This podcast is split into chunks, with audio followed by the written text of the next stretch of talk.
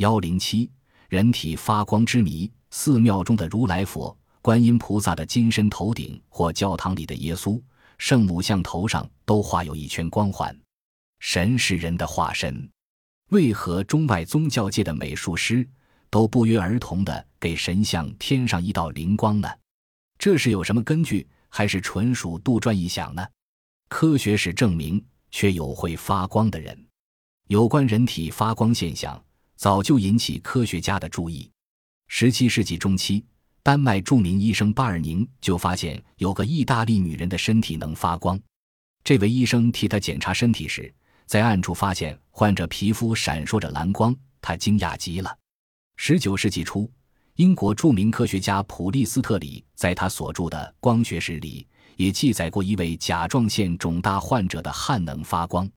这个人在剧烈的体力劳动后，皮肤发光很强烈。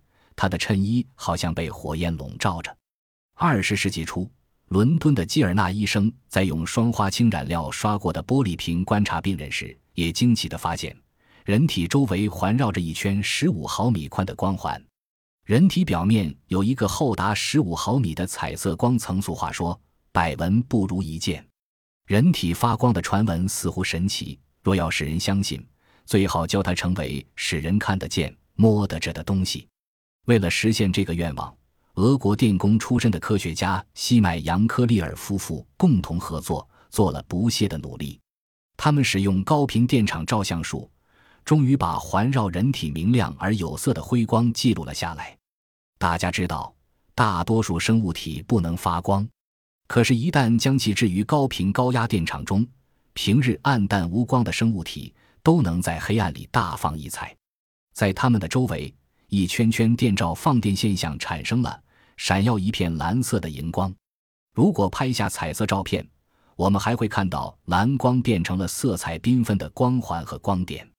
更引人入胜的是，上述彩光还会随生命活动的变化，不断变换着形状和亮度。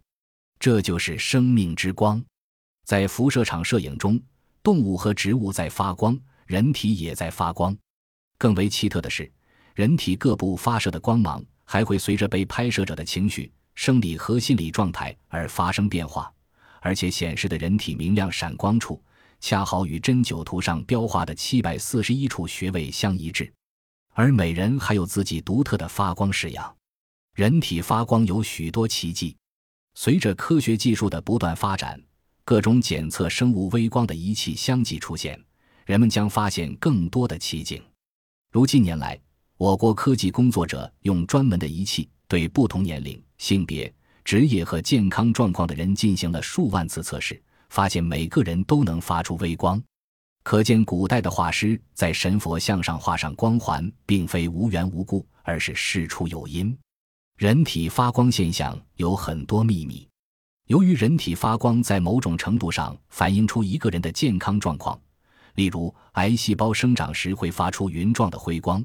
因此，吸引医学家竞相研究。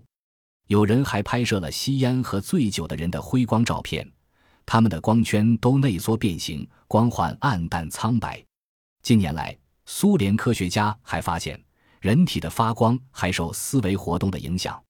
例如，电子工程师李克松做了个有趣的实验，他请两个实验者同时思考同一个问题：如果对方要来刺杀。结果发现，两人的辉光都由蓝色变成红色。还有科学家发现，当两人会面时，辉光亮度会发生变化。